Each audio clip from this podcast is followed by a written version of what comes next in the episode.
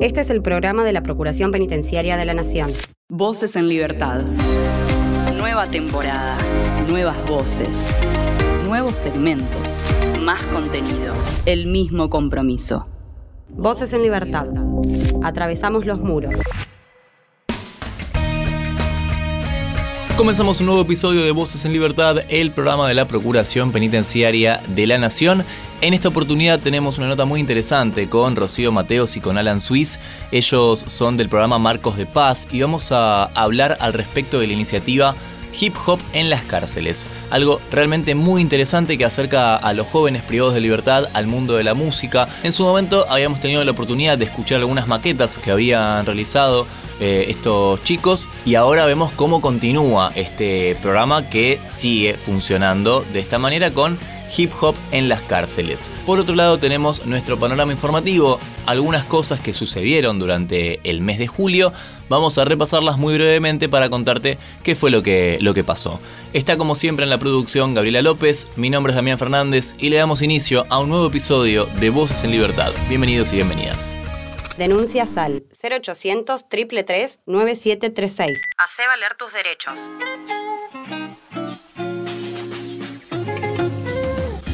Bueno, hace un tiempito tuvimos la oportunidad de hablar de, esta temática que es realmente muy interesante y tiene que ver con hip hop en las cárceles. Y detrás de esto está la gente del programa Marcos de Paz.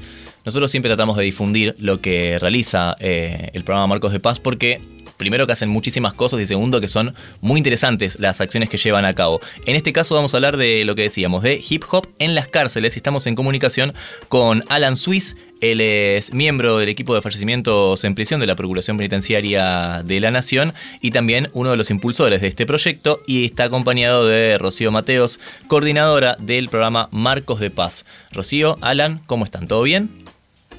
Hola Damián, gracias por invitarnos. ¿Cómo andas, Damián?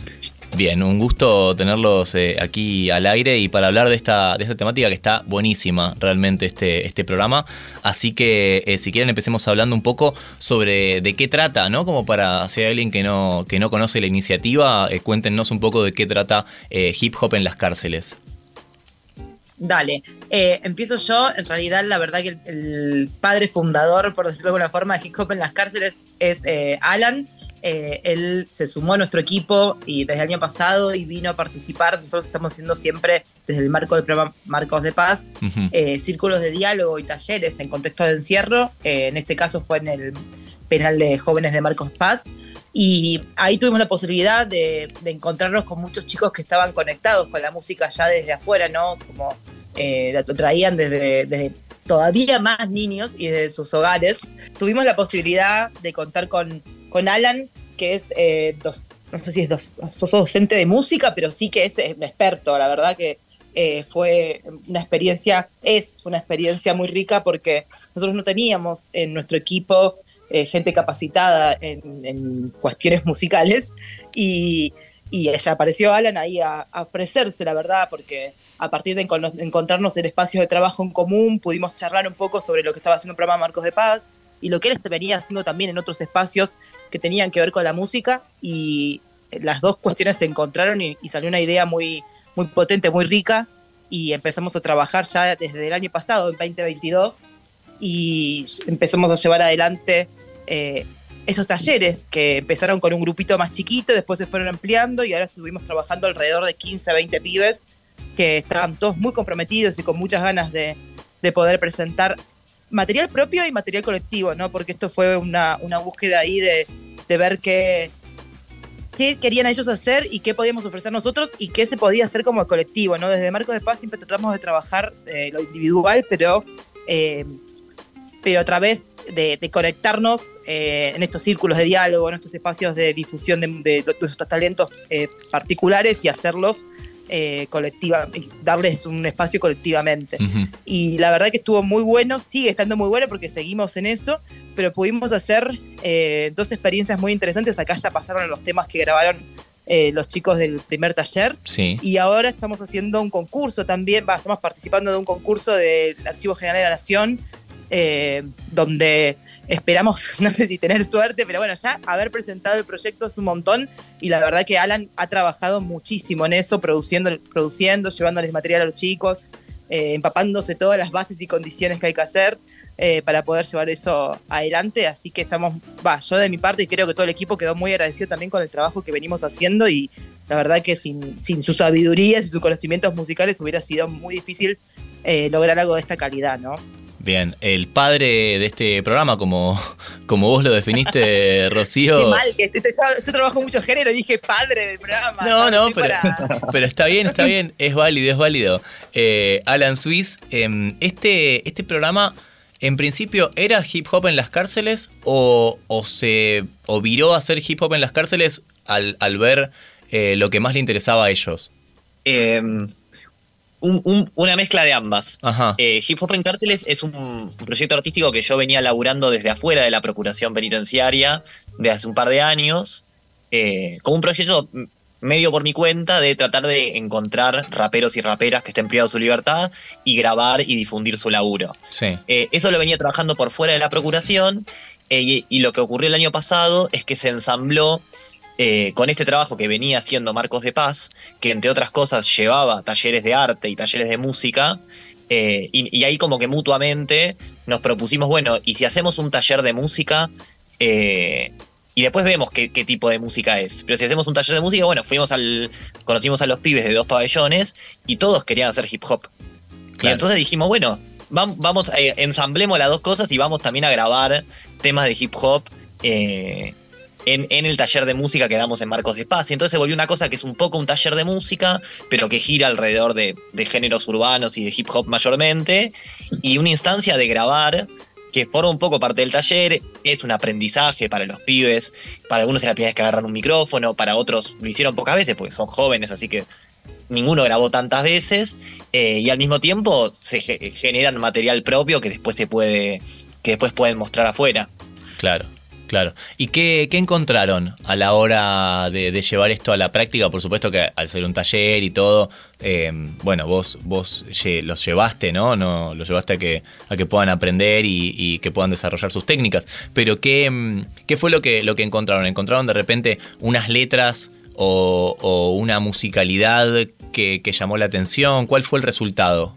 A mí, por mi parte, me, lo primero que me sorprendió es la cantidad de pibes eh, que conocimos en esos pabellones que ya o compitieron en la calle, en batallas de freestyle, o grabaron. Como había, a diferencia de todos los otros artistas con los que había trabajado antes, estos tenían ya un recorrido en el medio libre antes de caer detenidos, un recorrido artístico. Saben rimar. Y entonces Claro, y algunos sabían grabar también, como, como cuando hacíamos las secuencias de grabar, sabían cuánto les gustaba. Hay, algunos que les gusta grabar tomas todo de corrido, hay otros que les gusta grabar de alguna frase por vez. Claro. Y había varios que ya tenían como construida una forma con la que se sentían cómodos grabar. Había una experiencia de, realmente haber laburado, que a mí eso fue lo que más me sorprendió. Estos pibes, más allá de que varios la rompen, eso tiene que ver también con lo generacional, digo, los pibitos de, de 18, 19 años rapean desde muy chicos y, lo tienen ahí como, nada, como uno aprende las cosas que aprende desde chico, como si fuera una su primera lengua. Claro.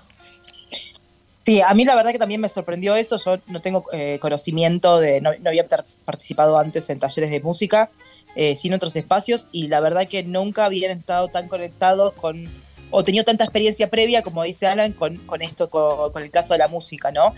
Eh, también lo alejados que están de la tecnología, algunos, ¿no? Esto de, poder llevarles las herramientas para que conozcan, no sé, Alan había llevado, la verdad que eh, colaboró con sus propias herramientas, con su computadora, con un sintetizador, creo que era, eh, y los pibes se volvieron locos porque era algo que algunos nunca habían podido acceder y otros lo conocían de la calle, pero podían comparar o, consultar qué se está usando ahora. Y, pensar que son pibes que son muy jóvenes, pero están muy alejados de, la, de tener en sus manos eh, ya, ya una guitarra era, era loco, ¿no? Eh, un celular para poder editar música, para poder hacer bases, como había muchos que les gustaba hacer bases también. Eh, y pensar que la tecnología que es tan necesaria en este momento, donde nos comunicamos a través, constantemente estamos haciéndolo en este momento, ¿no? Nos estamos comunicando a través de tecnología, y para ellos es algo tan, tan lejano y tan imposible que ser un espacio que, que, que permitía o posibilitaba a ellos conectarse con el afuera a través de la música y a través de la tecnología, eh, la verdad que era algo muy, es algo muy positivo, muy rico para nosotros también, eh, ser parte de ese encuentro, ¿no? Y, darles estas herramientas, porque ojalá que el día de mañana, cuando estén afuera, eh, recuerden el taller y recuerden esta posibilidad. A mí creo que lo que más me interesa es eh, ver cómo se reencontraban los pibes con quiénes eran afuera, qué, tenían afuera y qué, quiénes eran hoy y qué podían contar hoy a partir de con la música, ¿no? Que, era una herramienta que, ellos ya, venían trabajando y cómo lo profesionalizaban, porque la idea también, hubo muchas consultas, esto del concurso, eh, también lo empezamos a hacer porque los pibes nos decían, che, ¿yo cómo puedo ser, eh, seguir siendo músico? ¿Cómo hago para ser músico afuera, no? Claro. Eh, bueno, y, y, ahí los compañeros Alan y Mai, por ejemplo, que también son parte, es parte del equipo, eh, vinieron con esta propuesta y les comentaron cómo, cómo trabajan los músicos afuera, ¿no? Eh, y esto de poder sembrar o, dar herramientas eh, mínimas, aunque sea, ¿no? Pero para que se queden con esta posibilidad de, bueno, a ver, hay otras cosas que yo puedo descubrir afuera y si, nada, si alguien le da una mano, podrían presentarse en un montón de concursos porque la capacidad la tienen.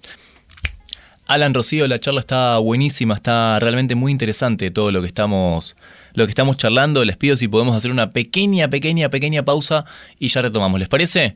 Nos encontramos en el próximo bloque entonces de Voces en Libertad para hablar con Rocío Mateos y con Alan Suiz. Estás escuchando Voces en Libertad. Voces en Libertad. Atravesamos los muros. Voces en Libertad.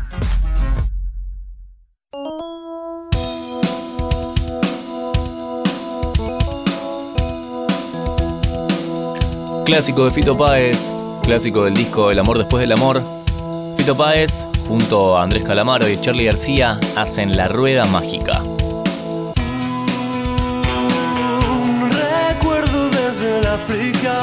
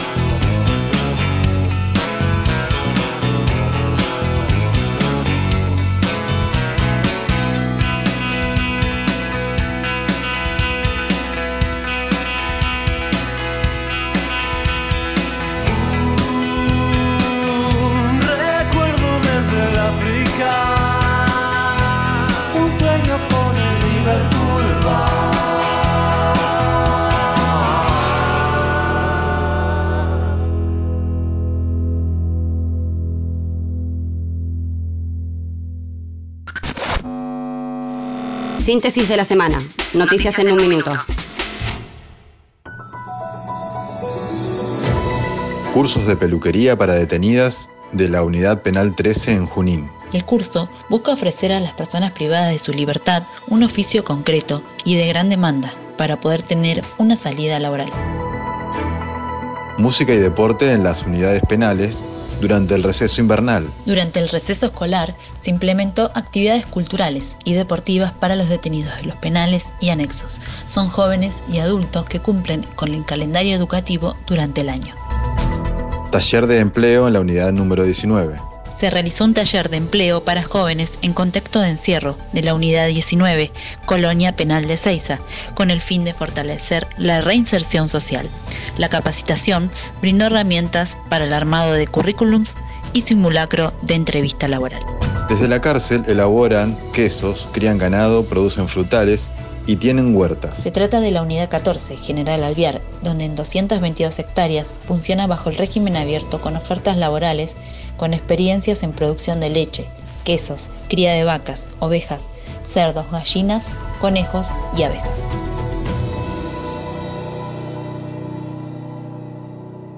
Estás escuchando Voces en Libertad. Voces en Libertad. Atravesamos los muros. Voces en Libertad.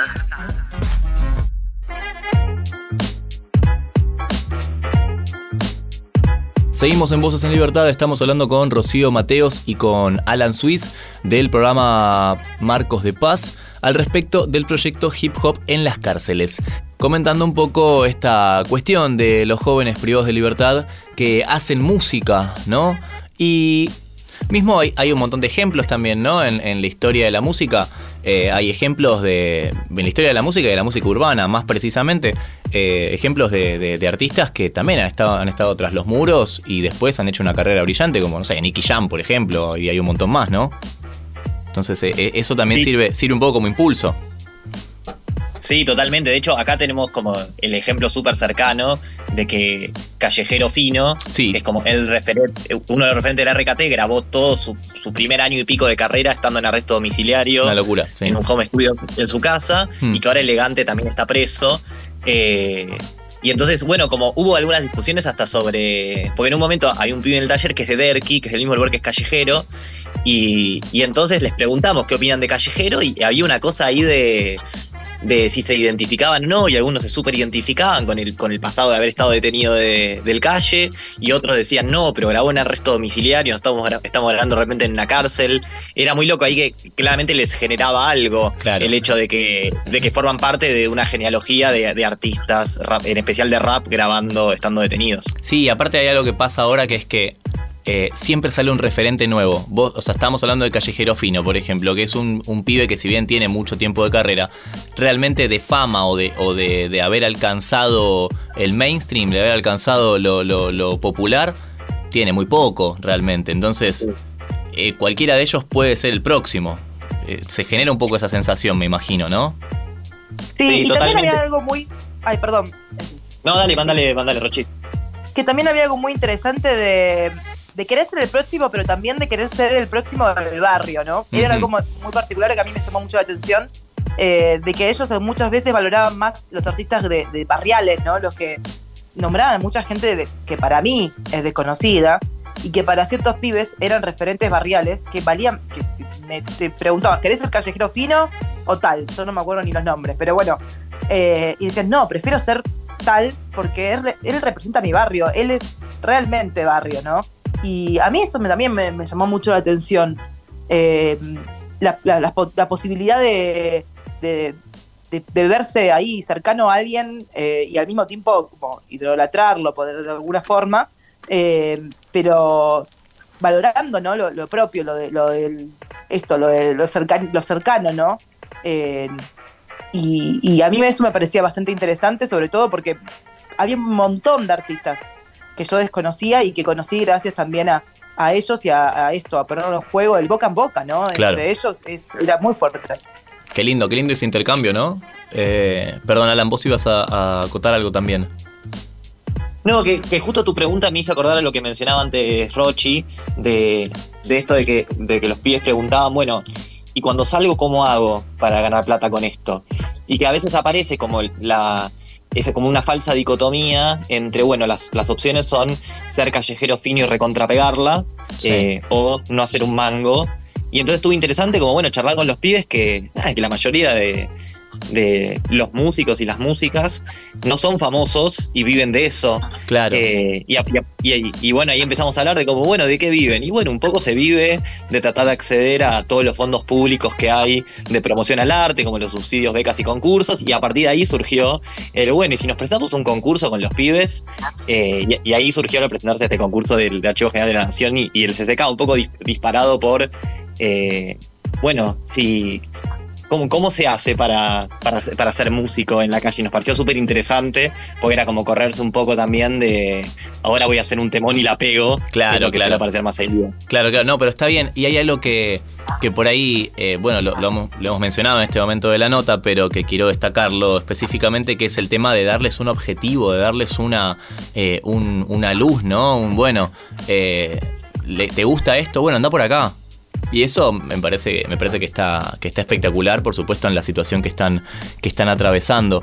Em, Alan, Rocío, antes de, cerrar, no sé cómo está el tema del, concurso, qué tan avanzado está o, cuáles son los próximos pasos. Y estamos en manos del jurado ahora. hicimos, una, hicimos una presentación era un concurso como medio específico lo que hay que presentar de piezas sonoras, en general, no es solo de música, y la, consigna era que era obligatorio usar material del Archivo General de la Nación. Eh, y eso estuvo interesante porque encontramos material del archivo eh, en el, sobre, por ejemplo, eh, noticieros de los 50 hablando de inauguración de cárceles y audios que contaban las bondades de las nuevas cárceles, entre ellas aparecía la 6 de Rawson. Y, y entonces, bueno, los pibes lo que propusieron fue, bueno, medio hacer grabar cosas que contrasten con esos audios. Y entonces son ellos rapeando o relatando cosas sobre su vida diaria en la cárcel. Está súper interesante lo, lo, que hicieron. Mirá, mirá, qué, qué, mirá qué, interesante este, esta temática que, se eligió. Está, está bueno, está bueno. Em, Rocío, Alan. Nos gustaría, sí, también nos gustaría más adelante poder presentártela también.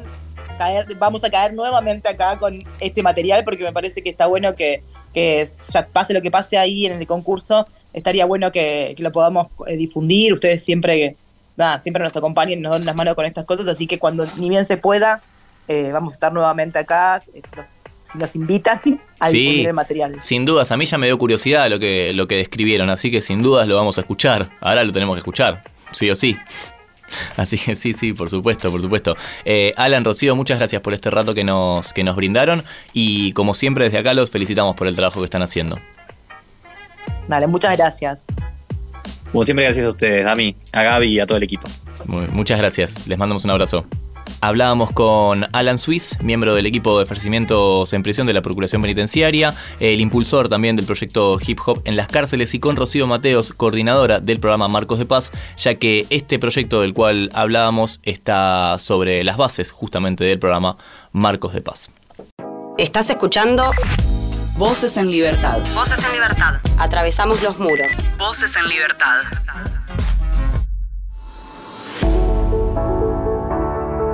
Se va Julio, se va Julio y nos deja mucha información que vamos a repasar en este panorama informativo. Y vamos a empezar a repasar una nota muy interesante que tuvimos con el doctor Ramiro Wall, donde nos cuenta sobre una charla vía Zoom organizada por el Centro de Estudiantes de la Unidad 31 de Florencio Varela, que abordó diferentes temáticas como por ejemplo la perpetuidad de la pena o la falsa progresividad, esto quiere decir la famosa cadena perpetua, o también se habló y se tocó el tema de la pena de muerte. Algo muy interesante que hablamos con el doctor Ramiro Wall, jefe del Departamento de Fallecimientos en Prisión, que nos decía esto. Sí, es, interesante lo, que lo traigamos a, la radio, es la discusión en torno a, las penas perpetuas en Argentina, ¿no? Entendidas como eh, una posible pena de muerte en la Argentina, eh, no la pena de muerte explícita, material, de, de condenar a una persona a morir y, ejecutarla, sino eh, la ejecución de una pena de encierro eh, de por vida y entonces transformándose en materialmente una pena de muerte en prisión cuando los tratados internacionales y, por lo tanto también nuestra, nuestra constitución eh, se manifiestan en contra de la pena de muerte. Y esto, como bien decías vos, y como estuve leyendo también algunas cosas que ha estado publicando la Procuración en los últimos días, eh, dialoga bien con las transformaciones que tuvo esa pena perpetua o esa pena perpetuidad, que nunca fue una pena, verdadera pena perpetuidad. Ahí hay eh, una distancia entre eh, la materialidad de la pena y, el simbolismo de la pena. Eh, cuando en Argentina se establece la pena de muerte en el código actual, que es el código de, 19, de principios de la década del 20, los 1920s, lo que se establece ahí es lo que se conoce normalmente como una pena indeterminada. ¿Qué es una pena indeterminada? una pena indeterminada es una pena que cuando se sanciona no se sabe cuándo termina.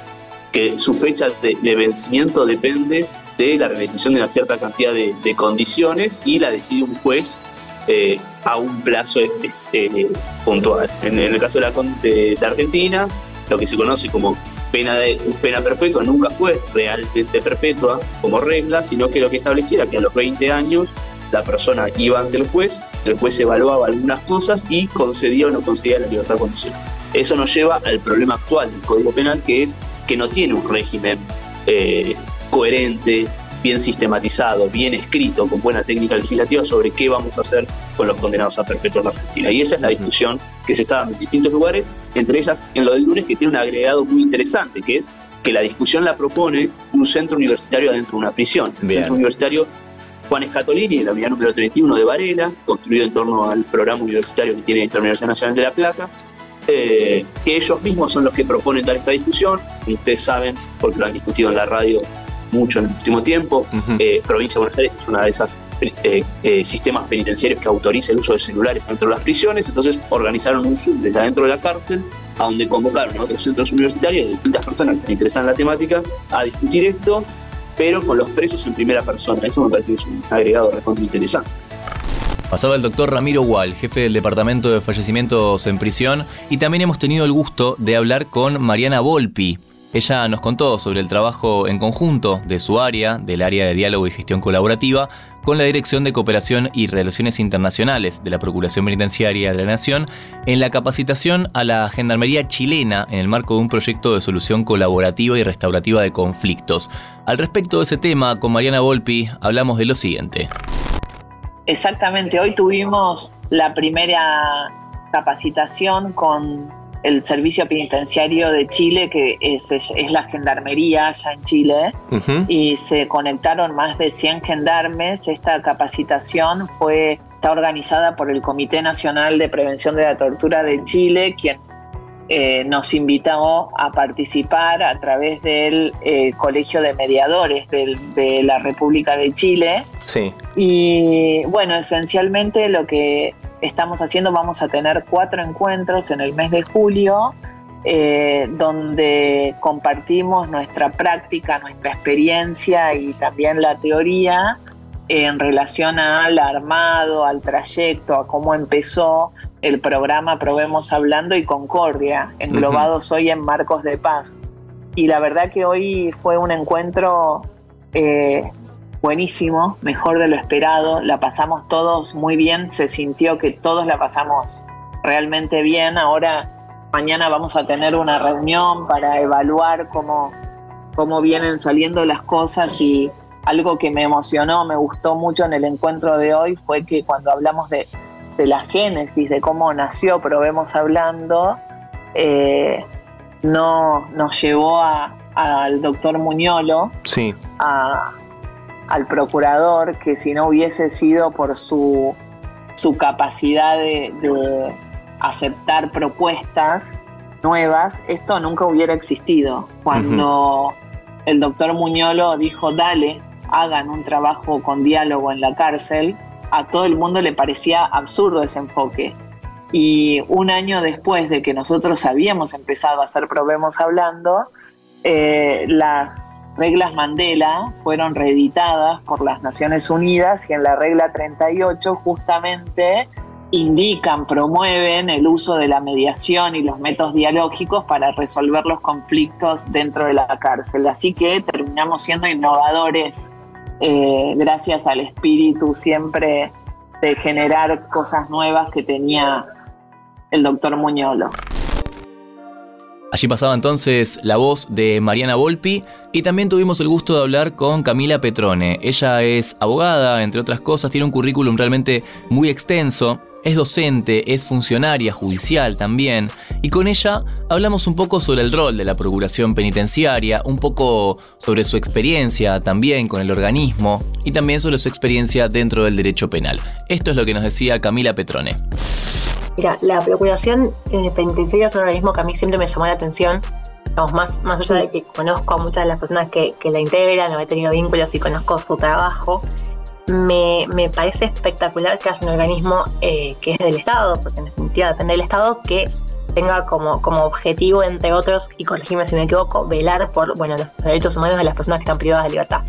En cuanto a eso, me parece que, que tiene muchísimo futuro por varias cuestiones. Primero, porque personalmente, y más allá de que mi deseo es todo lo contrario, no creo que estemos en camino a tener menos cárceles o, o no sé, o que existan menos delitos o que el encarcelamiento de repente disminuya a un punto tal que, bueno, tenemos que cerrar la cárcel de, voto o la que fuera. No sé si vamos por ese camino, lo veo bastante más difícil de lo que quisiera, pero justamente eh, como, como está bastante en boga esto de ir sumando delitos o los pedidos de aumentos de, de aumentos de pena y demás, la existencia de organismos como la Procuración es fundamental. Digamos, casi que diría, hablando en criollo, en las buenas y en las malas, ¿no? Si todo empeora, está buenísimo que estén ahí eh, pendientes, tanto bueno, con, acciones judiciales, como diciendo, bueno, nos enteramos de esta situación, de tal persona en tal lugar, que no sé, que está sufriendo una situación concreta específica, o de violencia, o lo que fuera. O bien, si, si todo mejora y de repente eh, sigue bajando la tasa de encarcelamiento y podemos empezar a hablar de verdad, en mejorar las condiciones dentro de la prisión, también es bueno que haya un organismo que, que puede entrar a la cárcel. Eso es fundamental entrar y ver qué es lo que pasa adentro. Lo, lo hablé mucho con, con Ramiro, de hecho, en, en, otra, otra gira que fuimos hace poco a la Universidad de Mar del Plata a presentar otro libro que es más de criminología. Em, y bueno, esto de que existe un organismo donde la gente la integra, puede entrar en la prisión y ver qué es lo que pasa es fundamental. Claro. Porque a ustedes nadie les está contando, digamos, qué es lo que pasa, sino que van, lo ven y, y pueden actuar. Entonces creo que, que sea cual sea la situación que nos toca atravesar en el, en el futuro, la presencia de un organismo como la Procuración es indispensable. Pasaba la doctora Camila Petrone. Y por último, pero no menos importante, por supuesto, tenemos que hablar de el labor de la Procuración Penitenciaria de la Nación con los estudiantes de la carrera de trabajo social. Los estudiantes de la carrera de trabajo social pueden hacer ciertas prácticas dentro del organismo, prácticas que por supuesto los acerca mucho a lo que es eh, el terreno laboral, de hecho los inserta dentro de lo que es el trabajo específico de la Procuración Penitenciaria de la Nación. Y una de esas estudiantes es Florencia Janots. Con ella hablamos sobre su acercamiento a la Procuración Penitenciaria y cómo fue su experiencia trabajando con nuestros compañeros del organismo. Esto es lo que nos dijo. Bueno, yo desde siempre tuve como un interés por el sistema penitenciario en general, quizás de más chica, más desde la curiosidad, como de un mundo que, no se conoce tanto, quizás solo a través de series, de pelis, em, que me daba mucho interés conocer desde siempre. Ajá. Eh, una vez habiendo entrado en la carrera, como quizás ya desde otro lado, ¿no? Desde em, ver que hay un gran grupo de gente que tiene sus derechos vulnerados constantemente em, y, ver qué se puede hacer con eso, ¿no? Eh, la realidad es que la oferta en la carrera de, temas relacionados no es muy amplia em, y la mayoría son eh, para penales de, provincia, que me queda súper lejos. Y me noté en la procuración sin saber mucho lo que era sin saber nada de lo que era en realidad. Eh, vi que decía penitenciaria y dije, bueno, esto debe estar bueno y me anoté. Bien. Eh, y una vez, o sea, después de la primera reunión, dije, bueno, era esto completamente, o sea, lo que yo estaba buscando. Eh, y el interés con la temática que yo tenía venía muy por el lado de lo que trabaja la procuración. Al principio fue como entrar en un mundo completamente nuevo, o sea, mucho de lo que pensábamos que era de una forma y después no. y ahí hubo un laburo importantísimo que quiero destacar de las docentes, las referentes, de enseñarnos sobre algo que la realidad es que tampoco se habla mucho, de, cómo son las cosas en la cárcel y, cómo trabaja la Procuración, que es un organismo que yo en lo personal no conocía. Eh, entonces el primer cuatrimestre, el primer año que nosotras entramos fue dedicado a eso a entender cómo se maneja la cárcel, qué cosas pasan, qué cosas no pasan em, y cómo interviene en eso la procuración. Eh, mucho de conocer, de entender. Eh, hicimos un montón de entrevistas a diferentes trabajadores de la procuración, también súper interesante, como la visión de cada uno y qué lo llevó a entrar a trabajar con la temática, ese tipo de cosas. Eh, empezamos con esta guía y ya con el comienzo de este año eh, decidimos trabajar con la temática de género. Sí. Porque es algo que nos interesaba a mi compañera y a mí. Y aprender un montón sobre cómo las mujeres dentro del sistema penal viven em, eh, y, entienden estas temáticas, como puede ser ni una menos, la violencia de género. Eh, pudimos compartir con ellas la jornada em, y ahora estamos en vistas de planificar el proyecto de intervención que vamos a hacer el cuatrimestre que viene, que va a estar enfocado a la educación sexual integral dentro de las cárceles. Pasaba Florencia Janots, estudiante de trabajo social de la UBA, y por supuesto que han sucedido muchas cosas más durante el mes de julio y vos podés encontrar todo en radio.ppn.gov.ar. Nosotros nos encontramos en un próximo panorama informativo.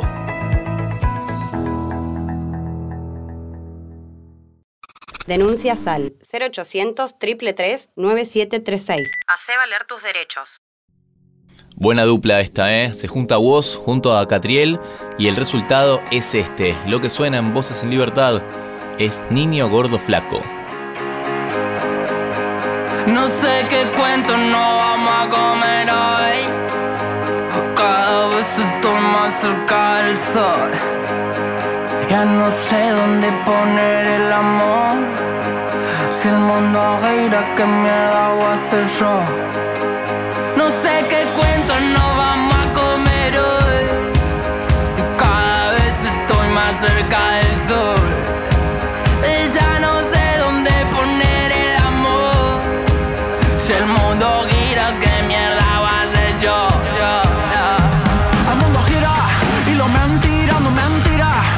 Franco, un tirador siempre me tira. Esta oveja no se puede esquilar, le va a salir mal. mm.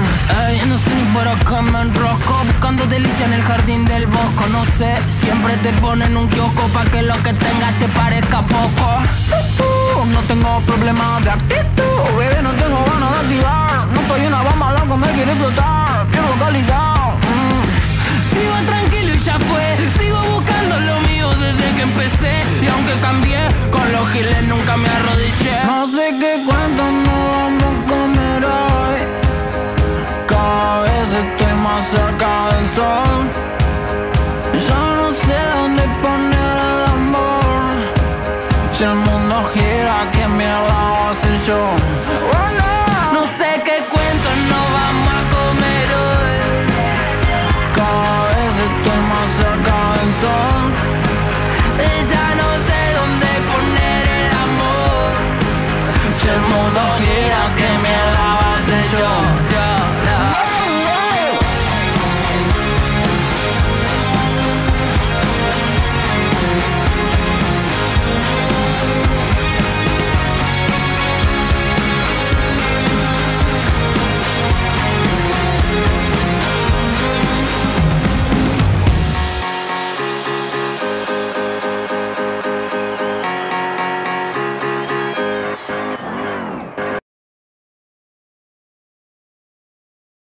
Voces en Libertad. Un programa de la Procuración Penitenciaria de la Nación.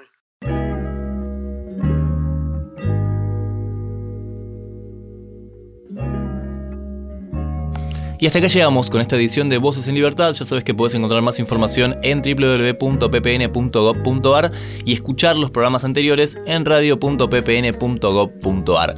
Como siempre estuvo Gabriela López en la producción. Mi nombre es Damián Fernández y nos encontramos en el próximo episodio de Voces en Libertad. Chau.